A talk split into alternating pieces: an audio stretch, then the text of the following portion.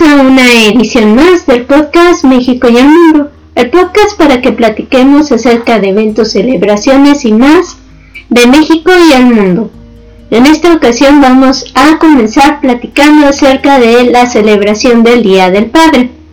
¿Qué cosa más importante que celebrar a una de las personas que nos dieron la vida? En México se acostumbra a darle obviamente sus regalitos a los papás y también se acostumbra darles de comer su platillo favorito. Aunque cada vez se utiliza más llevarlos a un restaurante. Pero también se acostumbra, como es tradición, como les comentaba, darles de comer su platillo favorito. Y eh, obviamente es una celebración familiar en la que se reúnen varias generaciones, los hijos, los papás, los abuelos y todo para celebrar al papá. Ahora, vamos a cambiar de tema y vamos a hablar que se celebra el Día del Refugiado. Y esto pues obviamente con mayor importancia con lo que está pasando ahora con la guerra de Ucrania y Rusia. ¿Qué ejemplo más importante en estos días, no? Y también acerca del refugiado, no podemos dejar de lado, por ejemplo, a aquellas personas que piden refugio, como son los inmigrantes que huyen de sus países pidiendo refugio precisamente por la situación que se vive. También vamos a hablar del Yellow Day o el día más feliz del año, que también se celebra en junio. Así que esperemos que junio sea uno de sus meses preferidos, sobre todo por eso y que sean muy felices.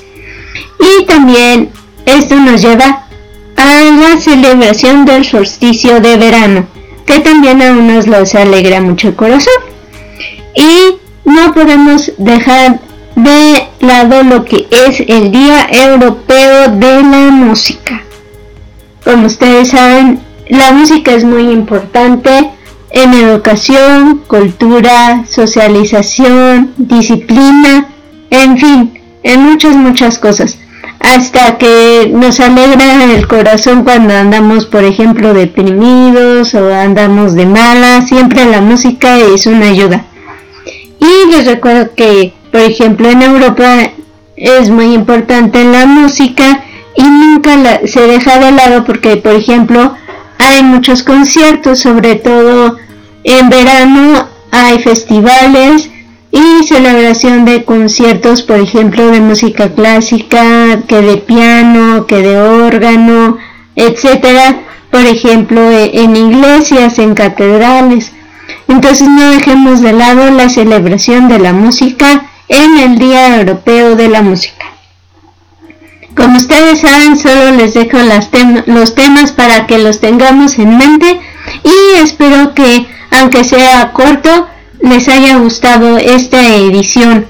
Y no me quería despedir sin agradecerles que nos escuchen y recordarles nuestras redes sociales. El email podcastmexicoandtheworld.com Twitter arroba the World, Facebook Podcast y YouTube México and the World. Nuevamente gracias por escucharnos y los esperamos en nuestra próxima edición. Gracias, bye.